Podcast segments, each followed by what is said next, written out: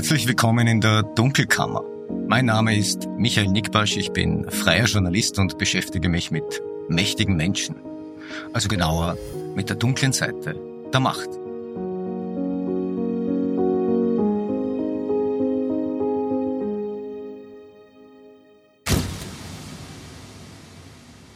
Das ist die zwanzigste Ausgabe der Dunkelkammer und heute gibt's wieder zweierlei. Erstens die Insolvenz von Leiner Kicker. Vor fünf Jahren übernahm die Signa-Gruppe von René Benko eine Möbelhandelskette, die damals praktisch pleite war. Ja, eben hat er sie verkauft und jetzt ist Leiner Kicker pleite. Aber wollte Signa den Laden nicht eigentlich sanieren? Was ist da in den vergangenen fünf Jahren passiert? Wie viel hat äh, Signa in Leiner Kicker hineingesteckt und wie viel wieder herausgezogen? Eine Spurensuche. Ja, und zweitens, was wurde aus den Ermittlungen der WKSDA gegen Sebastian Kurz wegen mutmaßlicher Falschaussagen im Ibiza-Untersuchungsausschuss? Tatsächlich hat die WKSDA ihre Erhebungen längst abgeschlossen und dazu auch einen sogenannten Vorhabensbericht verfasst, aber der kugelt jetzt seit Monaten im Justizministerium herum. Warum?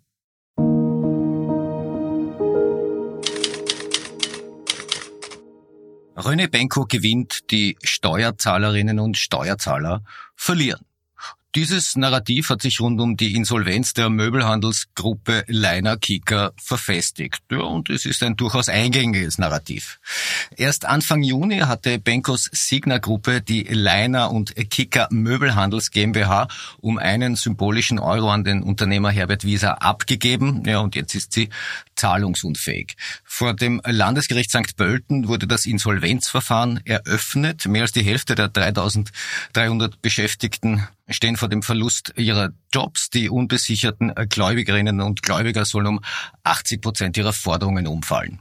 Und das sind zuallererst die Steuerzahlenden, denn Leiner Kicker schuldet dem Staat aus pandemiebedingten Steuer- und Abgabenstundungen viel Geld. Ja, und auch der staatliche Insolvenzentgeltfonds wird einspringen müssen, um die Ansprüche der von Kündigung betroffenen Leiner Kicker Belegschaft zu sichern. Die gesamten unbesicherten Verbindlichkeiten werden derzeit mit 132 Millionen Euro beziffert und davon dürfte die öffentliche Hand mit plus minus 100 Millionen Euro mit von der Partie sein. Der Rest entfällt größtenteils auf Lieferanten. Der neue Eigentümer Herbert Wieser will nicht gänzlich zusperren. Er will sanieren. Den Gläubigern werden 20 Prozent Quote geboten. 1900 Jobs sollen gestrichen werden. Und im September soll der Gläubigerausschuss über das Sanierungskonzept abstimmen. Ja, und da wird der Staat als größter Gläubiger ein gewichtiges Wörtchen mitzureden haben. Vertreten wird die Republik hier von der Finanzprokuratur. Das ist quasi die Anwaltskanzlei des Bundes. Ja, und der Präsident der Finanzprokuratur heißt Wolfgang Peschorn und der ist erstens ein fähiger Jurist und zweitens äh, hat er öffentlich bereits betont, dass die Finanzprokuratur die Vorgänge in den Jahren vor der Insolvenz genau prüfen wird. Und da geht es wieder hauptsächlich um die Frage, ob äh, Leiner Kicker nicht schon viel eher insolvent war, die Zahlungsunfähigkeit also vom alten Eigentümer Signer verschleppt wurde. Und dabei geht es natürlich ums Geld, weil sollte die Insolvenz verzögert worden sein, könnte man darauf Regressansprüche setzen. Aber Achtung, ich wäre vorsichtig mit vorschnellen Feststellungen, denn natürlich müssen die wirtschaftlichen Probleme von Leiner Kicker auch im Kontext von Pandemie, Lieferkettenkrise und Ukraine-Krieg bewertet werden. Und dafür kann man René Benko ehrlicherweise nicht verantwortlich machen. Ja, und abgesehen davon ist die Feststellung des Zeitpunkts seiner Zahlungsunfähigkeit sehr viel schwieriger, als man glauben mag. Das ist vielmehr eine Raketenwissenschaft, an der sich dann Sachverständige abarbeiten müssen. Ja, da gibt's dann Gutachten, es gibt Gegengutachten und endlose Gerichtsverfahren zu dieser Frage. Und manchmal gleitet das dann auch ins Absurde ab. Ja, ich selbst weiß das nur zu gut, denn ich bin tatsächlich der Mensch, dem ein Gutachter einst die Verantwortung für die größte Pleite von allen äh, zugeschoben hat, die der Salzburger Alpine baut, nämlich größte Pleite der österreichischen Wirtschaftsgeschichte. Ja, und ich hatte im Oktober 2012 für Profil interne alpine Dokumente ausgewertet, die darauf schließen ließen, dass der Konzern im Ausland auf hohen Risiken saß, die so nicht in den Büchern abgebildet waren. Ja, das war damals völlig neu und das hatten die bei der Alpine vor allem den Anleihegläubigern gegenüber verschwiegen. Das waren viele Privatleute, denen die Banken diese Alpine Schuldtitel so als supersichere Anlage aufgeschwatzt hatten. Interessanterweise übrigens viele Banken dabei, die selbst keine so rechte Lust mehr hatten, die Alpine zu finanzieren. Aber das nur am Rande. Ja, und acht Monate nach meinem Artikel war dann Alpine tatsächlich pleite. Ja, und Jahre später gab es dann ein Gutachten, das ein Sachverständiger für die WKSDA in einem Ermittlungsverfahren erstellt hatte.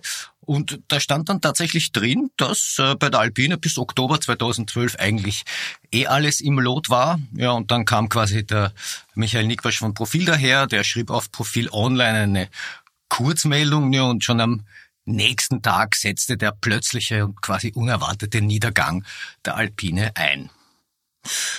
Ja, damit muss man mal klarkommen, nicht?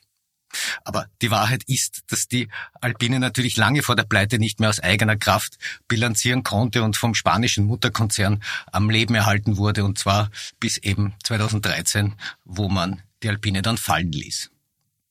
So oder so, also mit Leiner Kicker habe ich nichts zu tun. Diese Firma ist ganz von alleine umgefallen.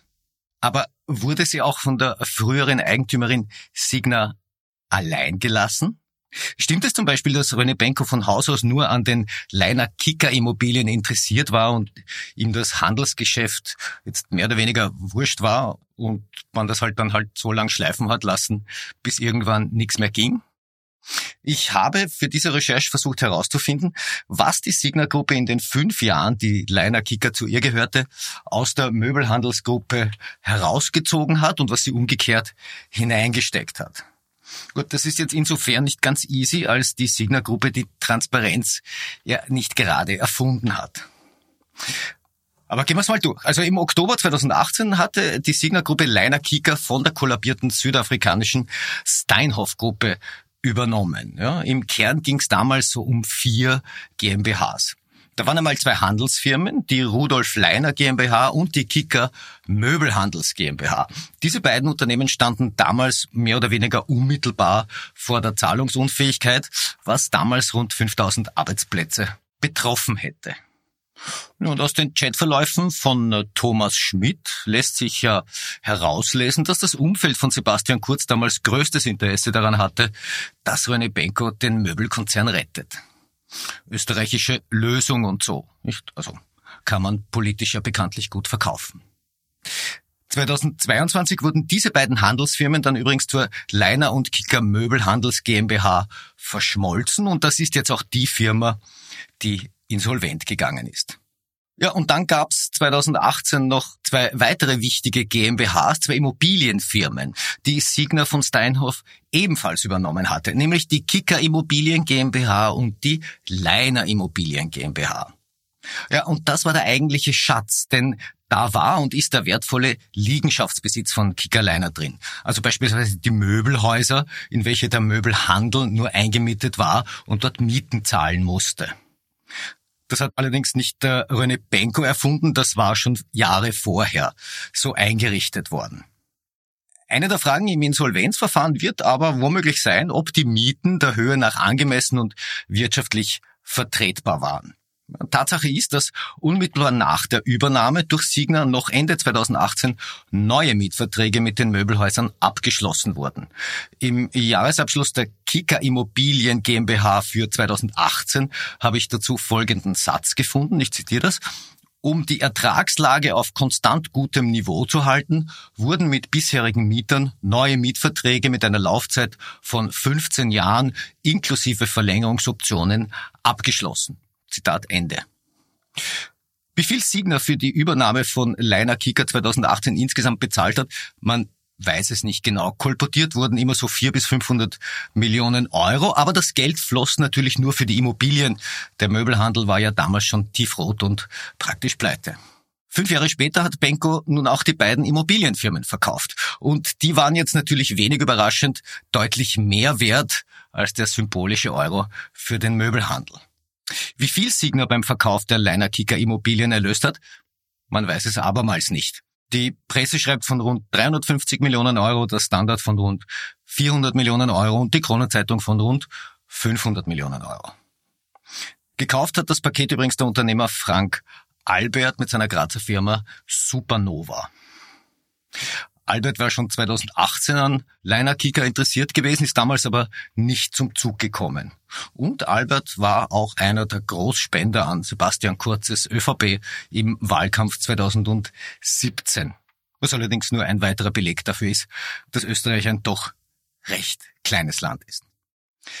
Weil wir nicht genau wissen, was die Übernahme damals gekostet hat und weil wir auch nicht genau wissen, was der Verkauf jetzt gebracht hat, ist es ein bisschen müßig, mit vermuteten Millionen zu jonglieren.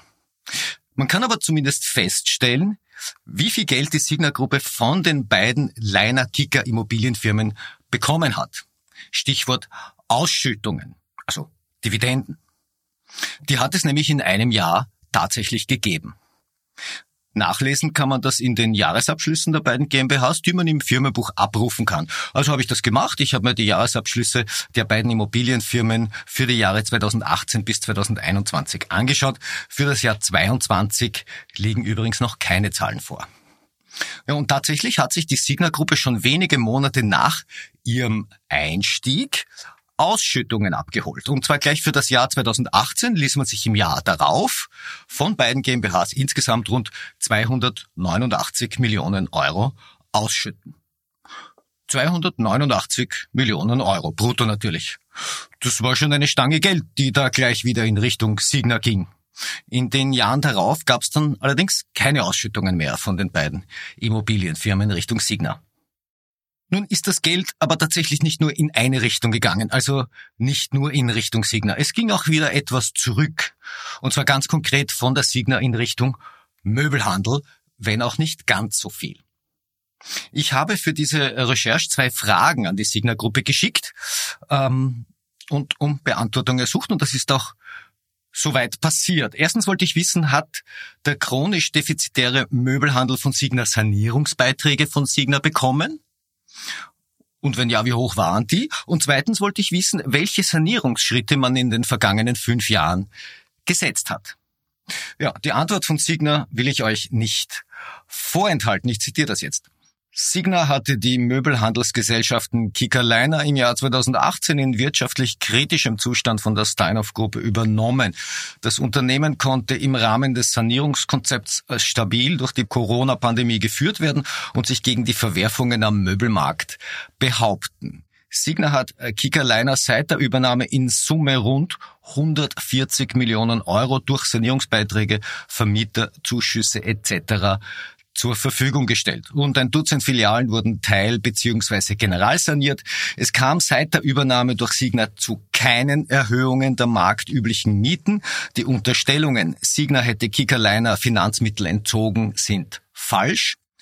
Die Verschmelzung der beiden Gesellschaften war Teil der Sanierungsbestrebungen in Übergang zu einer Einmarkenstrategie und zur Verschlankung der Verwaltungsstrukturen.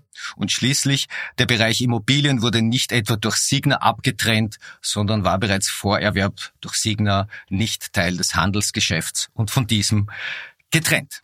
Zitat Ende. Ja, also, was lernen wir? 2019 hat sich die Signa insgesamt 289 Millionen Euro von den Leiner Kicker Immobilienfirmen ausschütten lassen, brutto natürlich. Umgekehrt hat äh, Signa dem Möbelhandel in fünf Jahren rund 140 Millionen Euro zur Verfügung gestellt. Ich brauche da jetzt nicht zwingend einen Taschenrechner, um festzustellen, dass äh, deutlich mehr Geld aus dem Leiner Kicker Immobilienbereich Richtung Signa gegangen ist, als äh, von der Signa Richtung Möbelhandel. Um die Rechnung abzurunden, müsste man natürlich wissen, wie viel zwischen An- und Verkauf der Immobilien bei Signa hängen geblieben ist, was zumindest noch nicht der Fall ist. Signa hat äh, Leiner Kicker in einer ersten Stellungnahme nach dem Verkauf übrigens als gutes Investment bezeichnet. Und ich weiß jetzt nicht recht, ob denen bewusst war, wie zynisch sich das anhört. Vielleicht schon.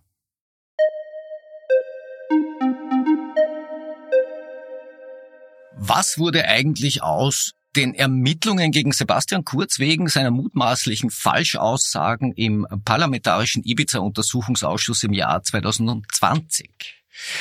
Das ist wieder so eine Causa mit den Eigenschaften des Strudelteigs.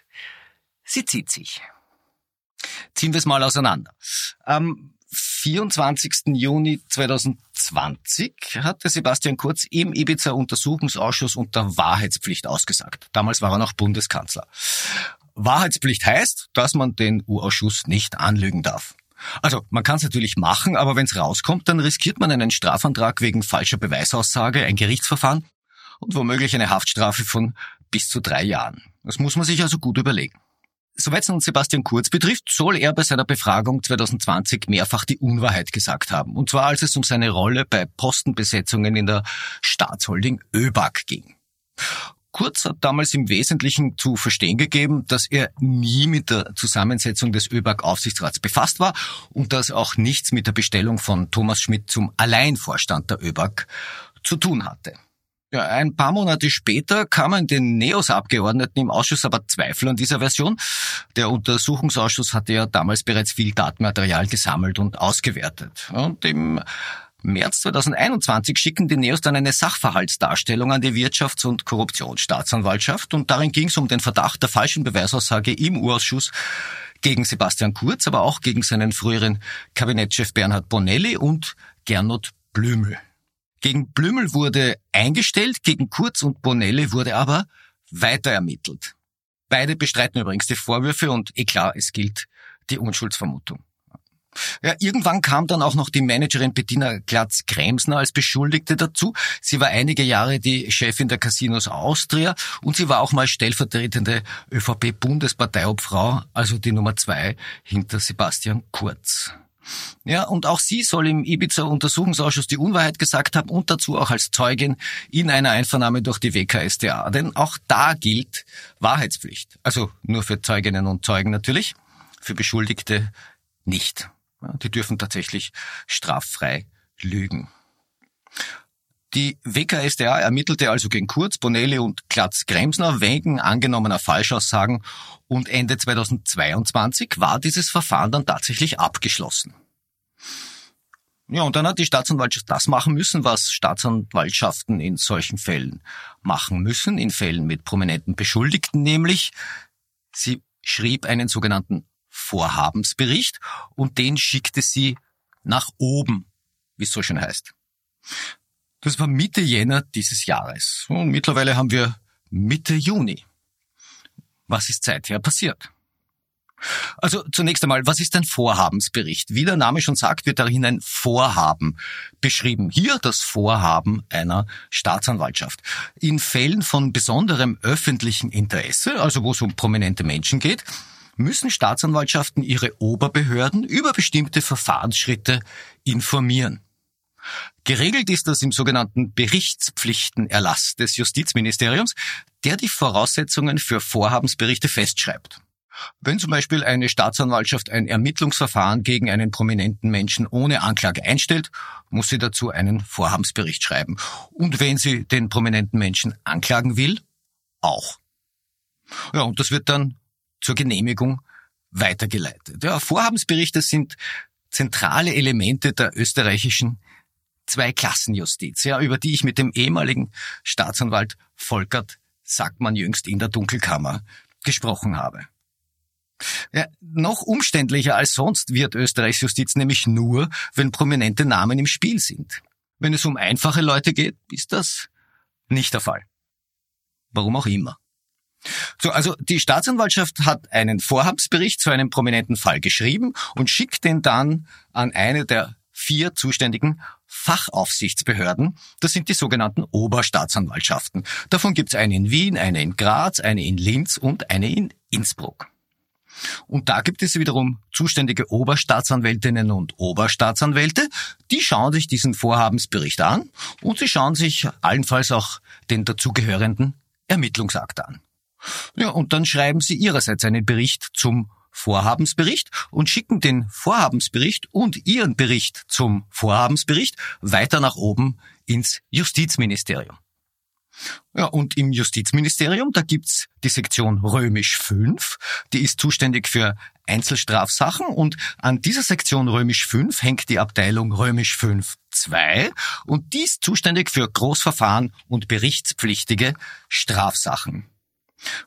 Dort schaut sich das zunächst einmal ein Fachreferent oder eine Fachreferentin an, nämlich den Vorhabensbericht der Staatsanwaltschaft und den Vorhabensbericht der Oberstaatsanwaltschaft. Ja, und dann machen die dort eine eigene rechtliche Beurteilung des Akts.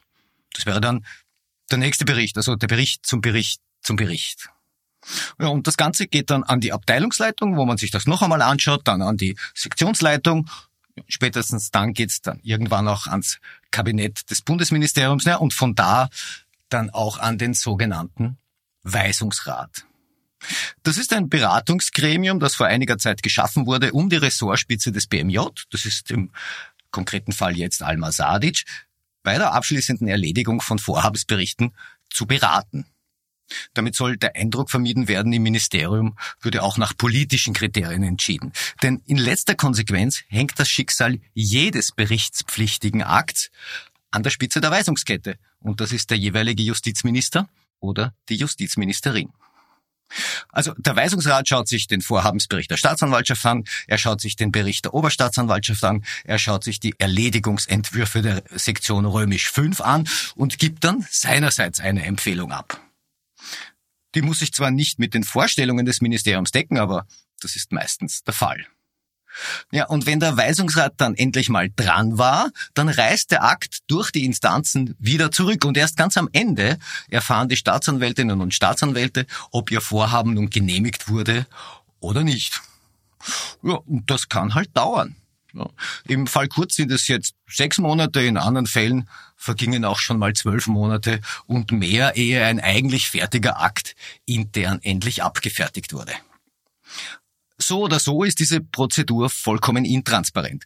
Denn so groß das öffentliche Interesse an manchen Fällen auch sein mag, so wenig erfährt man darüber, welcher Vorhabensbericht wann, wo, wie lange liegt, wer was entschieden oder empfohlen hat und warum das wieder mal so lange dauert.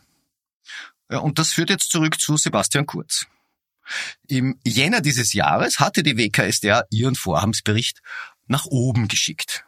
Nach oben das wäre in dem Fall die Oberstaatsanwaltschaft Wien, die für die WKSDA zuständig ist. Das war hier aber nicht so, weil es rund um die Casinos und ÖVP-Ermittlungen ja ziemliche Bröseln zwischen der Oberstaatsanwaltschaft Wien und der WKSDA gegeben hat, weshalb die Fachaufsicht für dieses Großverfahren jetzt bei einem Oberstaatsanwalt der Oberstaatsanwaltschaft Innsbruck liegt, der nach Wien Dienst zugeteilt wurde. Beim Erzählen fällt mir auf, wie unglaublich kafkaesk sich das Ganze anhören muss. Jedenfalls hat der für den Fall Dienst zugeteilte Oberstaatsanwaltschaft aus Innsbruck in Wien im Jänner den Vorhabensbericht der WKStA erhalten und anschließend zusammen mit seinem Bericht an das Justizministerium geschickt und von da weg hatte der Akt den beschriebenen Weg genommen. Im Kurier habe ich kürzlich gelesen, dass der Fall mittlerweile beim Weisungsrat liegt. Immerhin, nicht? Also dann hat er ja quasi die Hälfte des Weges bereits hinter sich. Sechs Monate hat man bisher also gebraucht, um den Vorhabensbericht in der Causa Kurz, Bonelli und Klatz-Kremsner keiner Erledigung zuzuführen.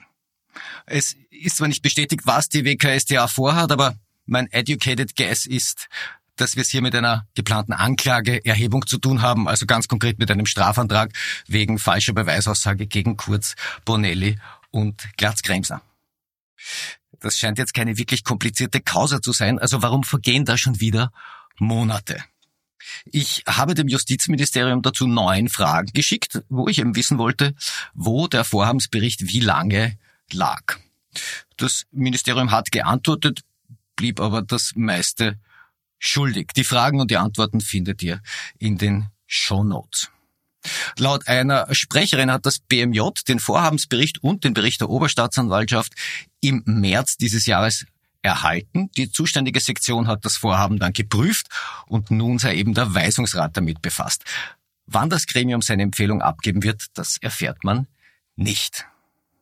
Ja, wir haben ja unter Journos schon gewitzelt, dass die in der Justiz wegen des politischen Impact seiner Anklage gegen Kurz äh, wohl erst die Wahlen in Niederösterreich, in Kärnten und in Salzburg abwarten wollen. Ja, womöglich ist das Ganze gar kein Witz. Who knows? Ja, zur Sicherheit, ich habe nachgeschaut. Also die nächsten regulären Wahlen wären die Gemeinderatswahlen in Salzburg und Innsbruck im März und April kommenden Jahres. Mal schauen, wie lange es in der Justiz noch brauchen. Das war die heutige Ausgabe der Dunkelkammer. Ich hoffe einmal mehr, es hat euch gefallen. Zögert nicht, mir konstruktives Feedback zu schicken, mich zu bewerten. Nachrichten bitte an redaktion.diedunkelkammer.at. Danke fürs Zuhören. Bleibt mir gewogen. Ihr hört von mir.